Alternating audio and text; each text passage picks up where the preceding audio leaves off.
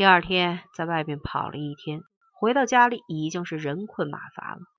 陈诚刚躺到沙发上想歇一会儿，该死的电话铃就响了起来。陈诚拿起话筒想发作，没想到却是岳母大人，只好又压了下去。原来岳母大人和许多人一样，要把一个熟人家的孩子安排进来。陈诚暗骂：“真是阎王爷不嫌鬼瘦。”嘴上却不敢拒绝，说：“妈，我知道了，你转告让他再等等吧，等我和王局长商量一下，找到合适的位置再给您准信。”才几天的时间，通过各种关系推荐过来的人手装备，一个市政府恐怕也绰绰有余了。他这个指挥部又不是就业安置中心，真是不当家不知道家难当啊！陈诚按照介绍人官位的高低和与自己关系的远近亲疏，把这些人排了队，基本上拟定好了一个名单，同时又把不安置的人的托词想好了。陈诚想着对方感恩戴德的样子，同时也想着另一些人沮丧恼怒的样子。十个指头伸出来也不一般长呢，一百个顺心也不可能，只好如此了。回想一下，自己过去是一个多么孤单的人，简直就是一个攀附在别人蜘蛛网上的小蜘蛛。现在终于轮到自己来结网了。一个人的官运，也就要看他结网的大小、疏密和结实程度，自己得分外小心。开发区的办公地点就设在紫云宾馆的五楼上。陈诚和王启胜一人要了一个套间又给周副市长预留了一个套间，也购置了一套办公用品。其他如财务部、后勤部、外联部、拆迁办、招商办、行政办也都挂了牌，一大套人马，几十名工作人员，很快就把整个楼层占满。陈诚让周副市长亲自点将的宁可以在外联部负责，财务部长一时找不到放心的人选。陈诚给罗思义打电话，问他能不能借一个懂财务的给自己。罗思义说可以，只要你不怕我把你的秘密给掌握了。陈诚说不怕，你放心，我们的账目审计署来查都不怕。陈诚把我们说的特重，有意和罗思义拉开了一段距离。罗思义给他派来的是一个年龄不大的女孩子，名叫肖海月，二十出头的样子，模样非常一般。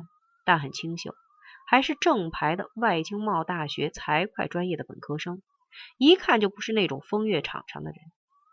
陈诚就自己兼了财务部长，具体的事交给肖海月去做。这样，整个指挥部就算搭起来了。陈诚找周副市长做了汇报，周副市长非常高兴，就说：“这些费用回去造个报表，先由市财政上给报了。”另外，市里把一辆桑塔纳也划归你们使用，财政上也准备再给你们拨一百五十万的启动资金，置办些像样的家当，别到时候把投资的商家给我吓跑了。还有，你和老王总来来往往路上跑，联系多有不便，可以考虑每个人赔一部移动电话。虽然国家明令禁止领导干部公费购买和使用移动电话，但你们是具体工作需要。师傅也批了，小陈，你回去先打个报告上来，我看看。陈诚说：“师傅和周市长想的真是太周到，也救了我的大吉。我要是不干出点名堂来，怕都不好意思来见你。”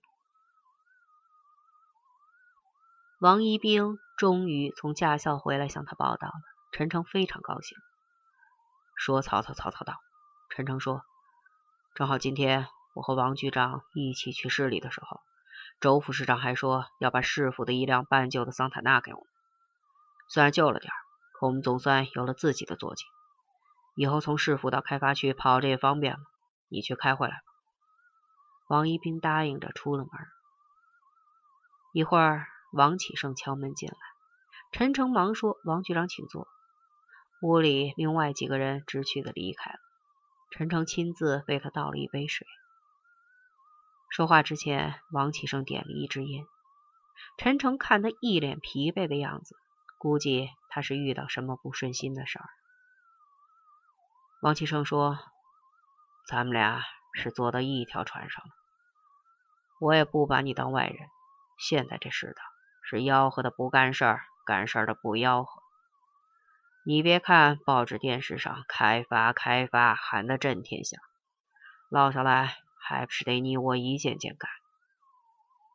我在场面上混过这么多年，不客气的说，过的桥比你走的路都多，吃亏不讨好的事儿。”不知道做过多少，落下的埋怨一大堆。再艰苦奋斗，也不能让我们把命也拼上吧？陈诚说：“上午我去了一趟市里，周副市长告诉我，市里准备给我们拨一百五十万的启动资金和一辆桑塔纳，很快就会到位。您先别急。”王启胜的脸色这才好看了一些。陈诚又说。开发区眼下的第一件大事就是东柳路和万和电脑大厦两个项目的招商。我的想法由你负责出面，先找一些权威的专家做一个项目可行性评估和论证，再做一个前期预算。然后我想着从方案设计和工程建筑都面向国内外公开招标，争取一炮打响。一会儿王一兵把车从市里开回来，我安排他一下。